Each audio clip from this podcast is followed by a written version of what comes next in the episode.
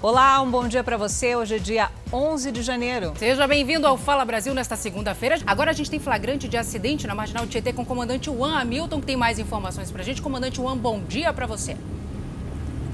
Olha, Salce, Thalita, bom dia a vocês, bom dia a todos. A gente sobrevoa a marginal do Rio Tietê, uma das vias mais importantes de São Paulo, e mais um acidente aí aconteceu na pista local, na pista aí que segue em direção à rodovia Ayrton Senna, próxima à ponte Júlio de Mesquita Neto, que é aquela ponte antes ali da região da Casa Verde. Uma pessoa está sendo atendida agora pelos homens do Corpo de Bombeiros, eles chegaram de moto até o local, a Polícia Militar também aguardando agora aí a presença da unidade do SAMU para poder fazer o transporte dessa vítima ao hospital aqui próximo também à Zona Leste de São Paulo. Do lado direito do vídeo você você vê o reflexo de trânsito por conta deste acidente que segue aí no sentido Ayrton Senna, próximo à ponte Júlio de Mesquita Neto. Salce, Thalita. É verdade, um aí toda segunda-feira é um trânsito bem carregado em São Paulo, ainda mais com acidente, fica mais carregado ainda. Né? Obrigado pelas informações. E a Polícia de São Paulo prendeu agora de manhã, viu, uma modelo e influenciadora digital que já foi Miss do Paraná. O repórter Pedro Leão está ao vivo em frente à delegacia. Pedro, bom dia para você. Quem que é essa modelo? Bom dia, Thalita, a todos que acompanham o Fala Brasil. Ela é conhecida como Lauren Adana, modelo influenciadora digital, natural da cidade de Pato Branco, no Paraná. Ela também já foi Miss Renascença, que é uma cidade próxima a Pato Branco, e também Miss Popularidade do estado do Paraná. Essa jovem chegou bem cedo aqui na delegacia que investiga o caso. O mandado foi expedido pela Justiça do Paraná e até o momento a Polícia Civil de São Paulo não informou por qual crime ela foi presa. Lauren Adana já cumpria a pena em regime semiaberto aberto. A apuração da Record TV levantou que ela foi condenada por extorsão por ter forjado o próprio sequestro e exigido dinheiro da própria mãe. Esse caso que aconteceu em 2010. Salce, volto Obrigada. com você. E atenção, uma pessoa morreu em um grave acidente de trânsito em São Paulo. Olá, muito bom dia. Acidente grave na zona sul de São Paulo deixou um homem preso nas ferragens. Ele foi socorrido ao hospital, mas não resistiu aos ferimentos e morreu. Segundo a Polícia Militar, o carro que ele estava com outras três pessoas veio em descontrole, mudou de faixa e atingiu um outro veículo. A motorista desse carro e os outros ocupantes do outro veículo foram socorridos para hospitais e passam bem. A Polícia Civil e a perícia estão investigando a causa deste acidente. A qualquer momento eu volto de São Paulo com outras informações aqui no Fala Brasil. Um analista de sistemas foi morto durante uma tentativa de assalto na região metropolitana de São Paulo. Segundo a polícia, os criminosos queriam roubar a moto de luxo que ele havia acabado de comprar. A tentativa de assalto envolveu três veículos, um carro e duas motocicletas, uma delas de luxo. Os veículos pertencem a dois casais que voltavam da casa de amigos em São Bernardo do Campo, na Grande São Paulo. Ao passarem por esta avenida, foram abordados por seis criminosos em três motocicletas. Segundo testemunhas, o grupo foi abordado por seis criminosos em três motocicletas. Primeiro, os bandidos atacaram a moto que vinha atrás. A esposa da vítima viu a abordagem e jogou o carro vermelho contra os assaltantes. Os outros quatro criminosos foram para cima da moto de luxo. Cercado, o piloto ainda desceu do veículo. Mesmo assim, foi baleado. Quando eu vi o rapaz estava tentando assaltar ele, parecia que ele não queria entregar alguma coisa, ou a chave da moto, não sei. E foi quando ele disparou dois tiros e quando o rapaz caiu, ele efetuou o terceiro tiro. O analista de TI Vinícius Augusto, de 32 anos, era quem pilotava a moto de luxo. Atingido por três disparos, ele acabou morrendo no local. Vinícius tinha comprado a moto no dia anterior. O objetivo era fazer uma surpresa para os pais. Abalados, familiares estiveram no local do crime e não quiseram gravar entrevista. A avenida ficou parcialmente interditada para a perícia. A Polícia Civil também deve requisitar imagens de câmeras de segurança no entorno, que possam ter flagrado a ação e ajudem na identificação dos assaltantes que fugiram sem levar nada. E a polícia de Mato Grosso do Sul concluiu as investigações sobre o acidente aéreo que a família de Luciano Huck e Angélica sofreu, isso há quase seis anos. O laudo aponta que o acidente foi causado por manutenção irregular e negligência da empresa de táxi aéreo. Durante as investigações, a polícia descobriu uma cadeia criminosa de fraudes em aeronaves, incluindo o uso de peças de desmanches. Essa atitude já provocou mortes. Angélica, Luciano Huck, os filhos pequenos e duas babás voltavam de uma viagem ao Pantanal quando o avião em que estavam a bordo fez um pouso de emergência. O bimotor foi localizado numa fazenda, numa área de pastagem. Piloto, copiloto e os sete passageiros foram socorridos e levados ao hospital. Todos sofreram ferimentos leves. Cinco anos e meio depois, o Grupo Especial da Polícia Civil do Mato Grosso do Sul finalmente concluiu o laudo pericial, mostrando o real motivo do acidente. O piloto foi obrigado a pousar por motivo de pane seca, ou seja, falta de combustível no tanque da asa esquerda. Segundo o laudo, os sensores que indicam a quantidade de combustível em cada tanque foram invertidos na manutenção. Por isso, o painel confundiu o piloto ao mostrar que havia combustível suficiente para o voo no tanque da asa esquerda, o que não era verdade achava que tinha combustível. Ele via ali, via o marcador, eu tenho combustível, gente. O que está acontecendo com essa aeronave? Tá? Só que não tinha mais combustível. Falha técnica pura, tá? Displicência do profissional que efetuou essa manutenção. Nós conversamos com o piloto do avião. Sem nenhuma culpa no acidente, Osmar Fratini chegou a ficar um ano e meio desempregado e pretende tomar medidas legais contra a empresa. Fui caluniado até pela própria empresa que trabalhei durante 15 anos. Acusado que o erro era meu. O avião pertencia à empresa MS Táxi Aéreo, na época com sede em Campo Grande. Na nota fiscal de locação da aeronave, feita em nome de Angélica Huck, a razão social da empresa aparece em nome de Heleno Transportes e Turismo Limitada, empresa que, segundo a polícia, atua na locação de vans e não de aviões. O acidente com a família Huck despertou o alerta da Polícia Civil de Mato Grosso do Sul sobre a qualidade dos serviços prestados pelas empresas de táxi aéreo. Meses depois, a delegacia que combate o crime organizado, em parceria com a ANAC, deu início à Operação Ícaro para apurar irregularidades envolvendo a utilização de aeronaves para fins comerciais. Numa das fases da operação, a polícia identificou uma rede clandestina de desmanche de aviões de pequeno porte. Em outubro de 2015, numa oficina mecânica no centro de Campo Grande, a polícia identificou diversas peças de ferro velho que eram fornecidas para outras oficinas de aviões dentro e fora do estado. O que, segundo os investigadores, é atentado à segurança de voo. Peças depositadas em banheiros, em cozinha, que eram depois recolocadas na aeronave, pintadas. Em setembro de 2016, outro acidente levou a polícia a uma nova etapa da investigação. O avião caiu depois de deixar passageiros que visitavam a região do Pantanal. O piloto Marcos Davi Xavier morreu. O avião pertencia à mesma empresa de táxi aéreo do acidente da família dos apresentadores Luciano Huck e Angélica. A empresa, aliás, estava interditada pela ANAC e ainda assim seguia realizando o fretamento clandestino de aeronaves. Segundo a polícia, o avião acidentado estava com a vistoria irregular. As asas foram reutilizadas de outro avião o que é proibido pela ANAC.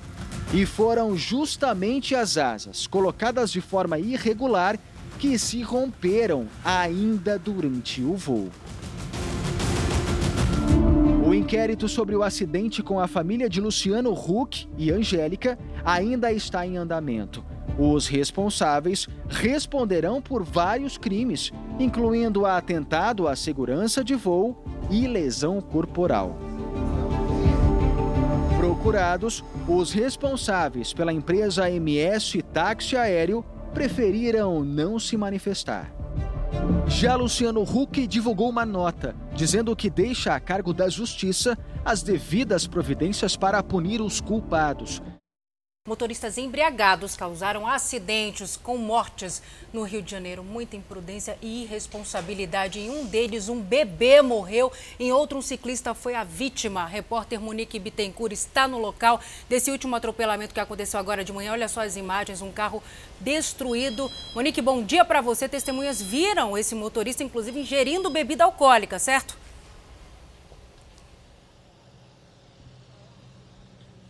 Exatamente. Bom dia para você, bom dia para todo mundo. A gente acompanha agora esse carro sendo removido aqui. Isso aconteceu na orla do Recreio dos Bandeirantes. As testemunhas viram e me contaram que o motorista passou a madrugada toda bebendo e que no local aconteceu uma confusão. Ele saiu cantando pneu, atropelou um ciclista e fugiu a pé.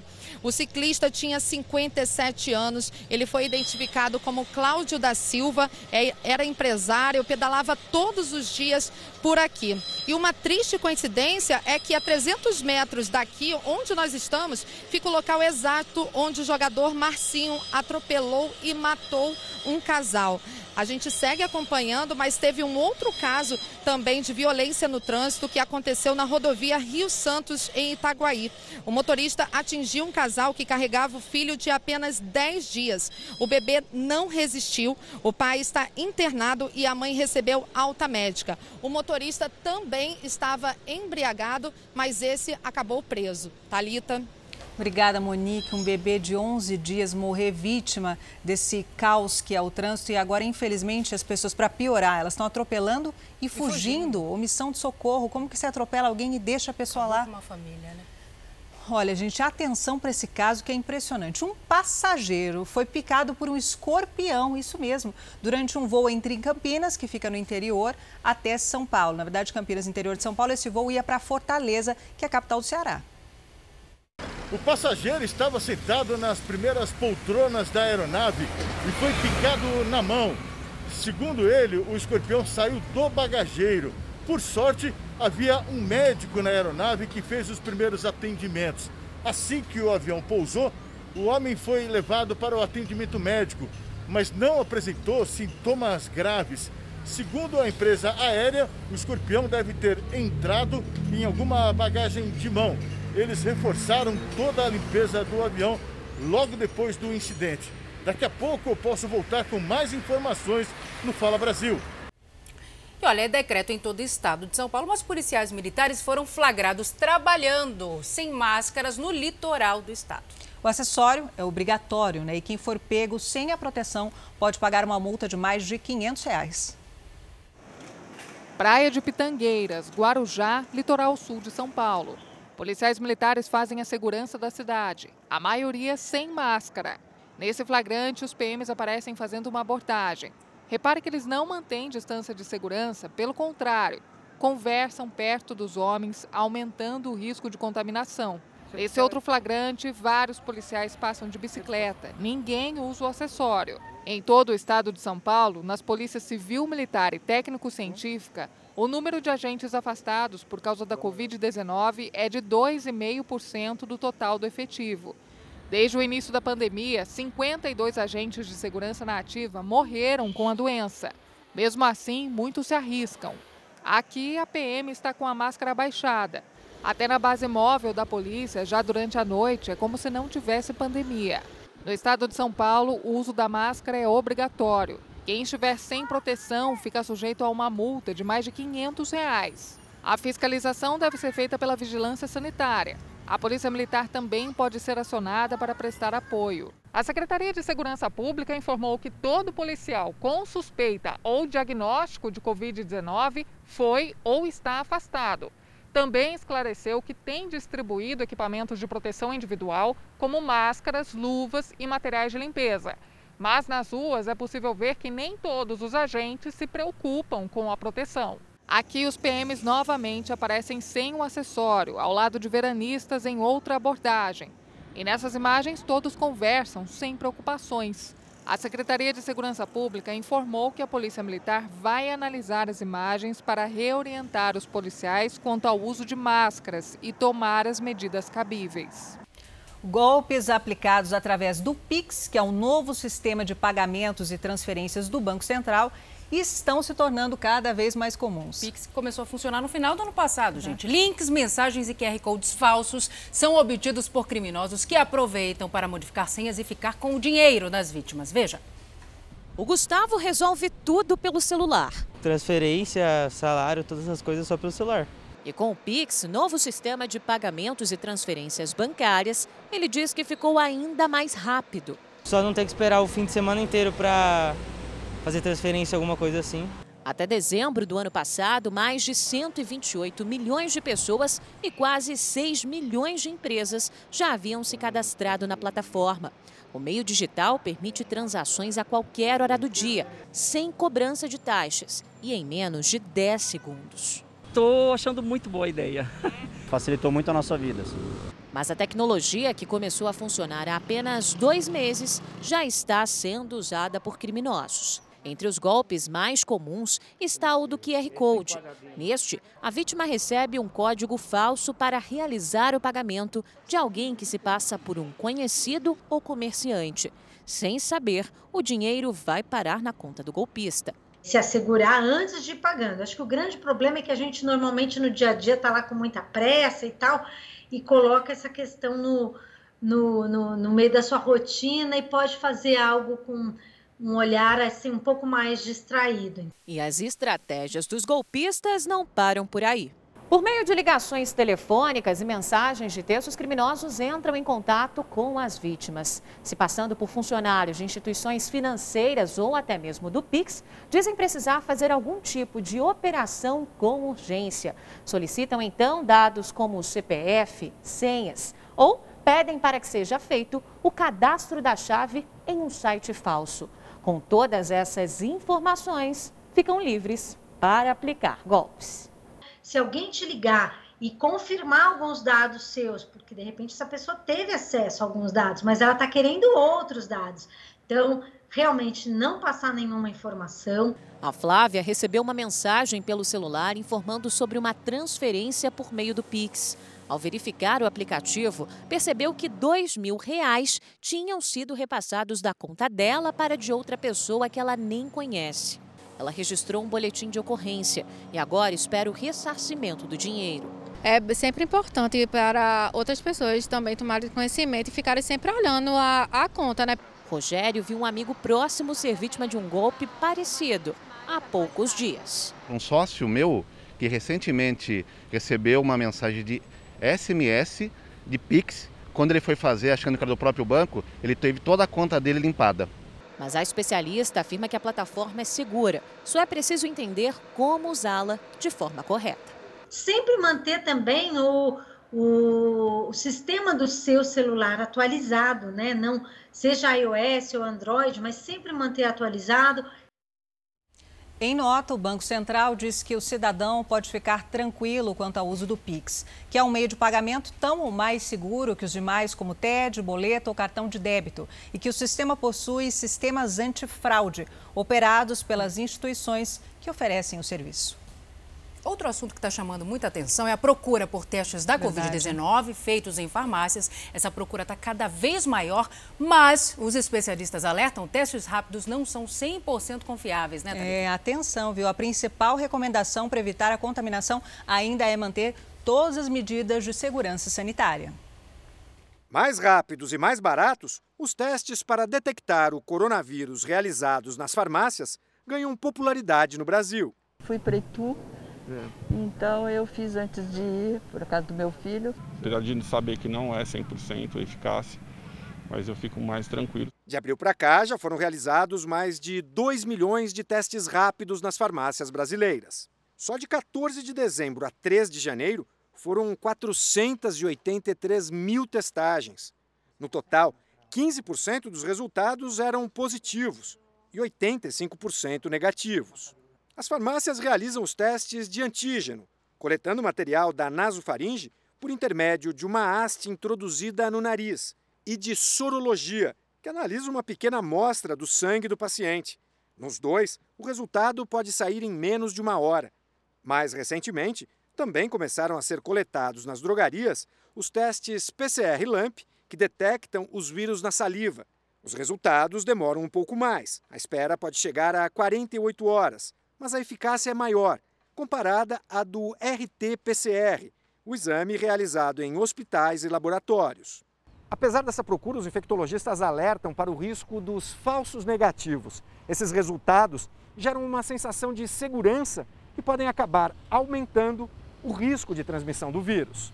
Foi assim que Dona Maria Lúcia se sentiu depois de um teste rápido. Para mim, no momento, eu fiquei bem aliviada. Eu tinha dormido uma noite muito angustiada e depois do teste ter dado que eu estava ok, eu fiquei bem. Consultora da Sociedade Brasileira de Infectologia e professora da Unicamp, Raquel Stuck questiona esse tipo de teste. Eles são aprovados pela Anvisa, mas eles dão muito falso positivo e falso negativo. Primeiro, porque a gente sabe que as nossas células de defesa contra o vírus, elas só aparecem 14 dias depois. Um outro ponto é que também essas células de defesa, nós sabemos que elas desaparecem também com o tempo. Então, uh, dois, três, quatro meses depois, mesmo quem teve essas células de defesa, esses anticorpos, eles ficam negativos. Então, também o exame vai dar negativo sem uh, mostrar o que aconteceu. A infectologista lembra que mesmo os testes do tipo PCR geram confusão. A única segurança que nós temos em relação aos exames é um exame, né, LAMB ou PCR positivo mostra que eu tenho vírus. Os resultados negativos não, não nos dão segurança de falar que a gente não tem. E o mais importante, mesmo o resultado negativo não permite descuidos. Mesmo com o resultado dos testes em mãos, nós devemos usar máscara, nós devemos evitar aglomeração, manter o distanciamento social. Tem que ter cuidado, né? Tá muito à mão mas não é 100% eficácia. Garantia, exatamente. exatamente. Esses mesmos testes rápidos estarão disponíveis essa semana para os moradores do Rio de Janeiro, apesar da eficácia ser questionada, como a gente viu na reportagem. Quem tem mais informações para a gente é o Wagner Montes Filho. Vaguinho, um bom dia para você. Esses testes foram uma doação, é isso? Bom dia, é isso mesmo. Eles foram doados por um grupo de empresários cariocas. O lote tem 10 mil testes rápidos e estarão disponíveis nos postos de saúde e nas clínicas da família. Eles serão aplicados em pacientes nos primeiros sete dias de sintomas. Ao todo, a Secretaria de Saúde quer testar 450 mil pessoas já a partir dessa semana. E não só na capital, mas em todo o estado. Outra novidade é que os moradores da cidade do Rio vão poder agendar os testes de Covid-19 por telefone e também por aplicativo. Em todos os casos, a pessoa precisará fazer uma autonotificação e declarar que tem os sintomas. Salce, eu volto com vocês no estúdio. Obrigada, Vaguinho, pelas informações. Falamos de testes, agora vamos falar de vacina, porque uma farmacêutica brasileira anunciou que a vacina russa Sputnik será produzida no Distrito Federal, aqui no Brasil. Vamos conversar sobre isso, Thalita, com Guilherme Portanova. Portanova, bom dia para você. A gente já tem uma data prevista para o início dessa produção? Muito bom dia, Salsi. Muito bom dia, Talita. Bom dia a todos que estão com a gente aqui no Fala Brasil. Bom, o que existe, por enquanto, é entusiasmo e pouca informação confirmada. Chegou-se a falar em início da produção na próxima sexta-feira, mas um posicionamento das autoridades brasileiras parece desmentir essa hipótese. A Anvisa, Agência Nacional de Vigilância Sanitária, lembrou que a vacina está na fase 3 de testes na Rússia, mas o pedido para estudos em humanos no Brasil ainda não foi aprovado. A Anvisa informou que solicitou mais informações ao laboratório, mas ainda não recebeu os relatórios complementares. O Ministério da Saúde, por sua vez, ressalta a necessidade da aprovação da Anvisa para que a produção seja iniciada. A farmacêutica informou já ter recebido insumos para a produção da vacina e prevê o fornecimento de até 8 milhões de doses por mês. Existe a possibilidade do invase ser feito em Guarulhos, na Grande São Paulo. Agora há pouco eu conversei com o governador do Distrito Federal, Ibanês Rocha, e ele mesmo disse que acha pouco provável que essas vacinas sejam eh, produzidas aqui no Distrito Federal ainda em janeiro, mas diz que confia no avanço da ciência. Talita. Obrigado, Guilherme. A gente continua acompanhando, então, né, mais uma opção de vacina aqui no Brasil.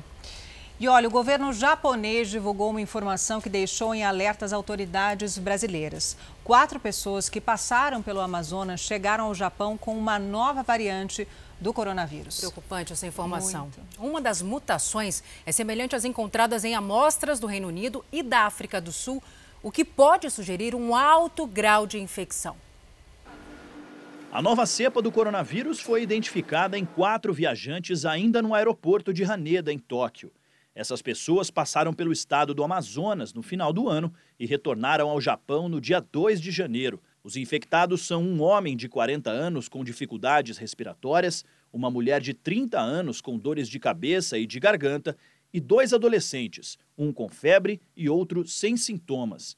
Ainda não se sabe a nacionalidade deles. Esta médica reforça os cuidados para quem vai viajar durante a pandemia. Seguir as normas que as próprias empresas aéreas já adotam, de não ficar transitando durante o voo no avião, é, sair do seu assento apenas quando chamado, entrar no avião apenas quando chamado. Autoridades de saúde japonesas analisaram as amostras e identificaram a nova variante. Os centros de vigilância brasileiros foram comunicados. Segundo autoridades japonesas, essa variante possui 12 mutações e uma delas é a mesma encontrada nas amostras do Reino Unido e África do Sul, o que pode sugerir um potencial alto de infecção. Cientistas japoneses ainda estudam se as vacinas disponíveis são eficazes contra essa variante. Assim que ele entra em cada organismo, em cada é, pessoa que se infecta pelo vírus, ele tenta se adaptar, ele tenta mudar de alguma forma. Olha, a gente vai ao vivo agora até o Paraná para saber mais sobre a repercussão da prisão de uma ex-miss lá no estado. Ela é suspeita de forjar o próprio sequestro. Eduardo Escola, que história é essa? Bom dia para você. Olha, apesar dessa história toda, ela diz né, que teve uma vida privilegiada. Explica melhor essa história para gente, por favor. Bom dia. Bom dia, Salsi. Bom dia a todos. Na internet, Lauren Adana se apresenta como empresária desde os 18 anos. Ela nasceu em Pato Branco, aqui no interior do estado, e viveu até os 25 em Renascença, que é uma cidade vizinha.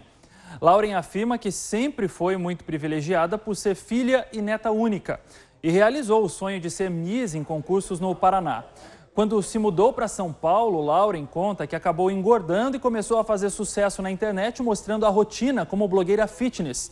Nessa apresentação, numa rede social, ela não parece ter nenhum tipo de problema emocional ou então falta de dinheiro. Lembrando que a influenciadora digital Lauren Adana foi presa na manhã de hoje em São Paulo. Lauren Adana, que está grávida de nove meses, é acusada por forjar seu próprio sequestro com o objetivo de levantar dinheiro com o pagamento de seu resgate feito por seus familiares aqui no Paraná. Talita. E atenção para essa notícia, ainda está foragido o homem suspeito de colocar uma bomba em um presente romântico. Uma mulher ficou ferida. Olá, bom dia. A Justiça aceitou o pedido de prisão temporária de Eduardo Lazarim, ele que foi o responsável por mandar um pacote com uma bomba para a ex-namorada Edileuza Ramalho, de 49 anos. A expectativa da polícia era que Eduardo se entregasse de forma espontânea, mas isso não aconteceu. Edileuza segue internada em um hospital de Francisco Morato, na região metropolitana, sem previsão de alta. A qualquer momento, eu volto com mais informações aqui de São Paulo para o Fala Brasil. A melatonina, o hormônio que regula o sono, pode servir de barreira contra o novo coronavírus e outras doenças respiratórias. Uma notícia boa, né? Uma ótima notícia, Sal. Essa descoberta ela foi feita por pesquisadores das universidades de São Paulo. Em algumas pessoas, apenas uma gripe ou nem isso.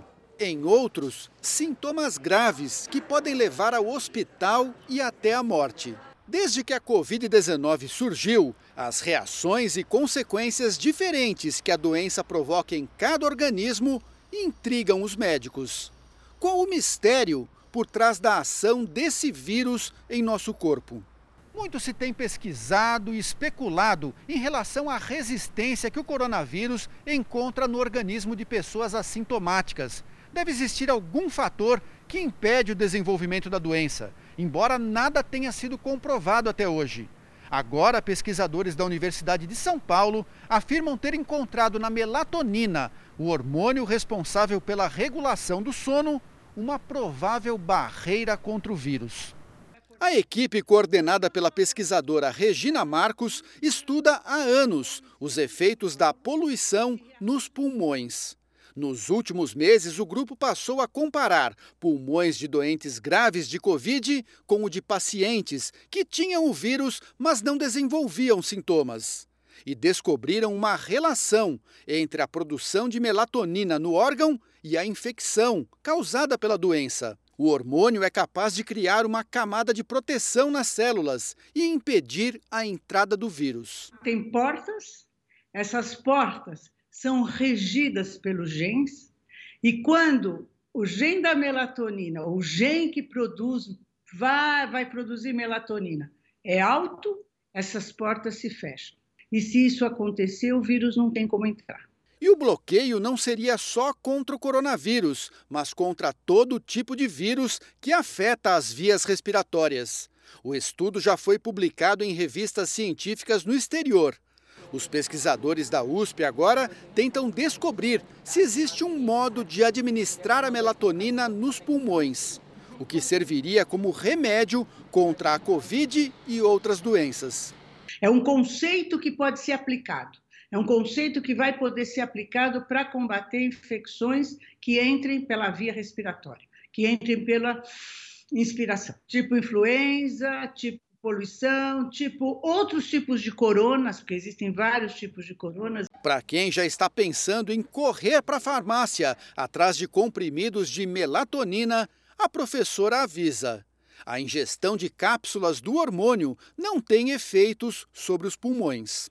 Uma coisa é aquela melatonina do ritmo noturno, que deve continuar sendo tomada sem problemas. Agora, imaginar que vai se passar a tomar a mais, ou. Não, não é o caso ainda.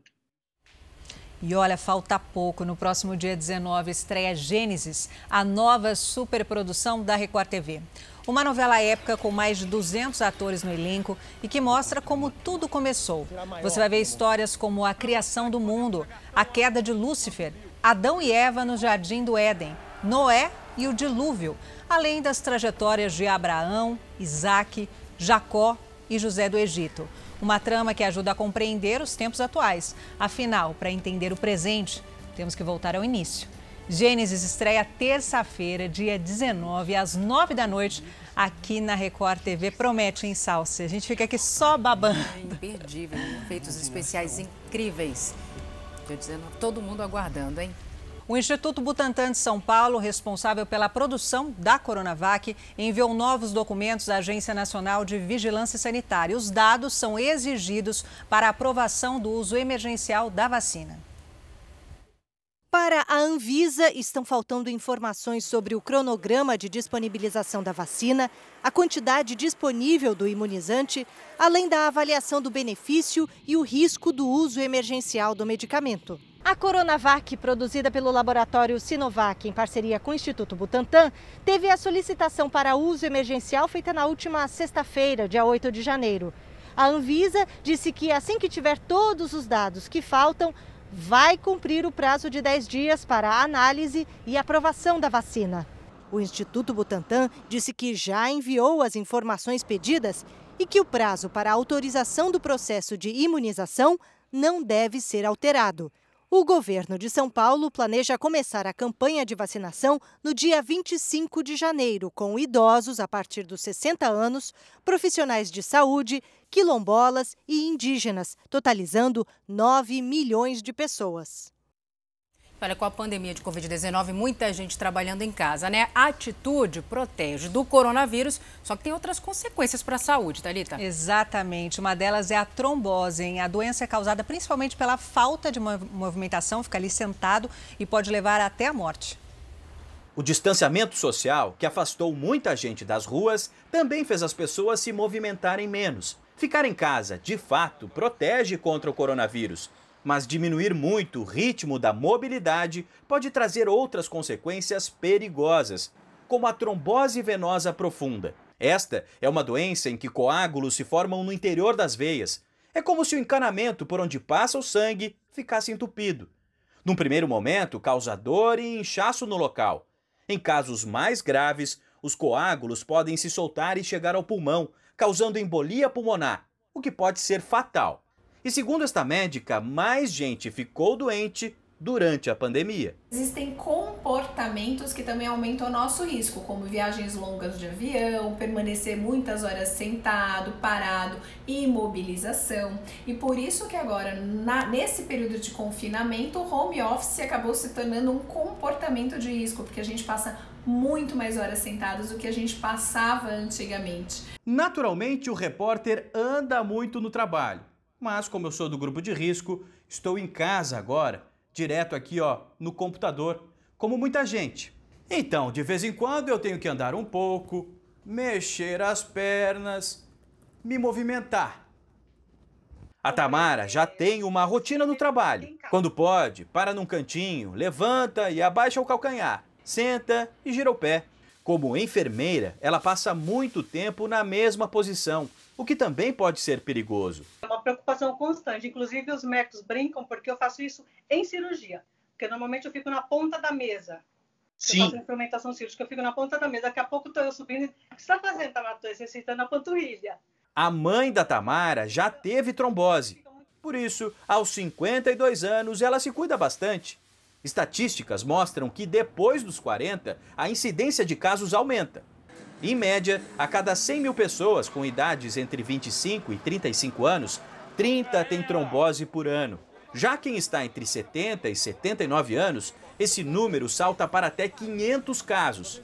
Não importa a idade, o negócio é se mexer. Eu não estou mandando fazer só exercício, é aumentar a mobilidade. Então, assim, você fazer isso de ficar na pontinha do pé um pouco, ou colocar um lençol na ponta do pé e tentar fazer isso aqui com a ponta do pé para você fortalecer, pra, principalmente para os idosos que estão deitados, estão acamados. E isso não tem contraindicação. Moradores estão há seis dias sem água ali na região metropolitana de Belém. Pois é, e mais, quando a água sai das torneiras é puro barro. Sem água nas torneiras, os moradores do conjunto Nova Esperança se viram como podem. Todo dia dois garrafões de água para dar banho nas crianças para cozinhar. Desde quarta-feira passada, o fornecimento ficou precário. Quando a água volta, sai barrenta, sem nenhuma condição de uso. O jeito é contar com a solidariedade dos vizinhos. E aqui na casa da Dona Maria de Nazaré, esse poço é o único que está fornecendo água para os moradores aqui de toda essa região, né? Durante esses dias sem abastecimento, Isso. Dona Maria, a situação está crítica. E aí, de tanto que as pessoas estão puxando água, porque é muita gente, tá a água já está barrenta. Barrenta, está aqui para vocês verem a água desse jeito. É dali que Dona Maria de Fátima tem tirado água nos últimos dias. A idosa precisa se esforçar para carregar os baldes que abastecem o banheiro. O que sai na torneira da cozinha é o pouco que resta na caixa d'água. E ela tem economizado ao máximo, usando só para cozinhar. É difícil, né? Vem pouquinho, pouquinho, porque é difícil chegar até lá para encher, né? Tô com minha cabeça dolorida só de carregar água. Na manhã de domingo apareceu um caminhão pipa que ninguém sabe quem mandou e que começou a fornecer água de graça aos moradores. Muita gente aproveitou para abastecer as casas. A gente não tem água para nada, para nada mesmo, nem para lavar louça. E a Companhia de Saneamento do Pará informou que um dos poços está em manutenção. A previsão é de que o serviço seja concluído em 48 horas. Um homem de 35 anos foi morto a tiros pela namorada em Salvador. Esse caso aconteceu em um apartamento de luxo. Após o crime, a companheira dele cometeu suicídio. Ela tinha 33 anos. As primeiras informações apontam que o empresário de 35 anos era de uma tradicional família da cidade de Juazeiro, no norte da Bahia, e a motivação do crime ainda é investigada. As polícias civil e técnica estiveram no apartamento. Ainda não se sabe se alguém testemunhou esse crime ou se os dois já foram achados mortos. O Fala Brasil termina agora. Um ótimo dia para você e muito obrigada pela sua companhia. Obrigada pela sua companhia.